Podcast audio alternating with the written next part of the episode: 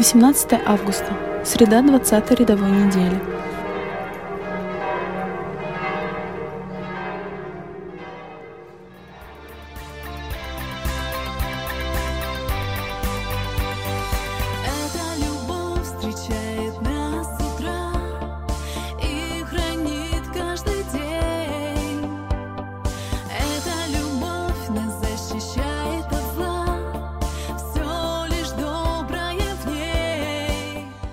Чтение Святого Евангелия от Матфея.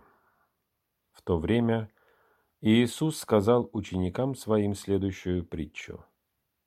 «Царство небесное подобно хозяину дома, который вышел рано поутру нанять работников в виноградник свой. И, договорившись с работниками по динарию на день, послал их виноградник свой. Выйдя около третьего часа, он увидел других, стоящих на торжище праздно. И им сказал, «Идите и вы, виноградник мой, и что следовать будет, дам вам». И они пошли. Опять, выйдя около шестого и девятого часа, сделал то же. Наконец, выйдя около одиннадцатого часа, он нашел других, стоящих праздно, и говорит им, «Что вы стоите здесь целый день праздно?» Они говорят ему, никто нас не нанял. И он говорит им, идите и вы виноградник мой, и что следовать будет, получите. Когда же наступил вечер, говорит господин виноградника управителя своему, позови работников и отдай им плату, начав с последних до первых. И пришедшие около одиннадцатого часа получили по динарию. Пришедшие же первыми думали, что они получат больше, но получили и они по динарию. И, получив, стали роптать на хозяина дома и говорили, «Эти последние работали один час, и ты сравнял их с нами, перенесшими тягость дня и зной». Он же в ответ сказал одному из них, «Друг, я не обижаю тебя. Не за динарий ли ты договорился со мною? Возьми свое и пойди. Я же хочу дать этому последнему то же, что и тебе. Разве я не властен в своем делать, что хочу? Или глаз твой завислив от того, что я добр? Так будут последние первыми и первые последними.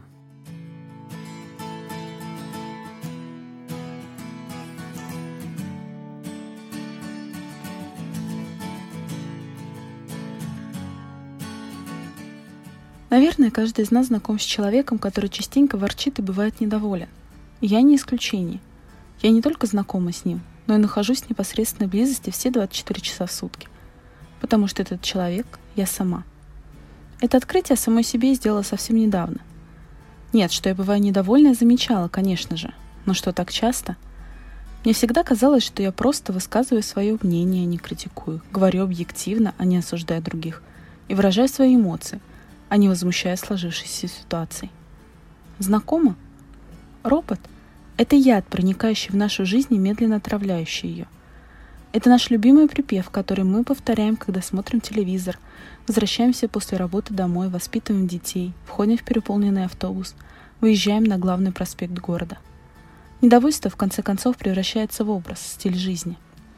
Если постоянно ворчать, то это закрепляется на уровне рефлекса – Тогда все видишь словно через темные очки, которые часто одеты на нас не по погоде.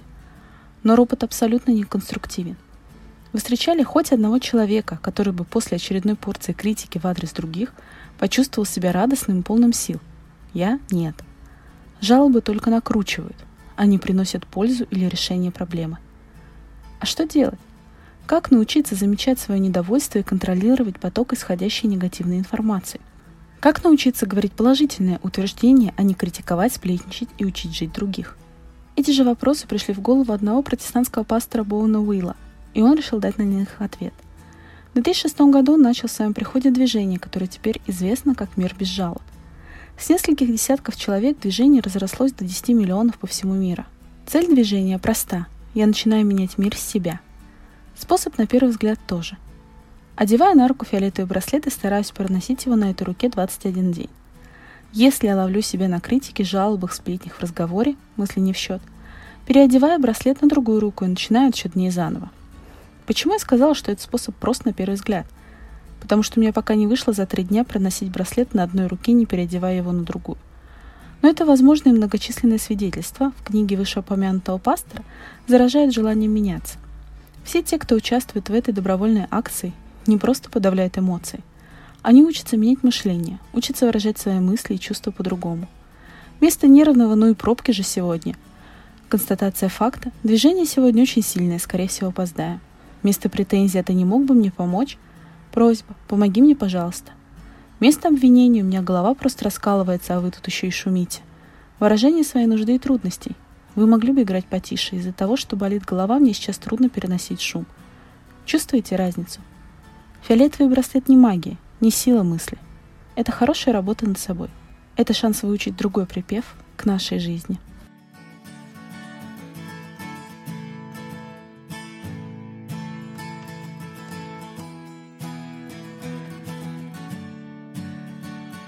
Слава Отцу и Сыну и Святому Духу, и ныне, и присно, и во веки веков. Аминь.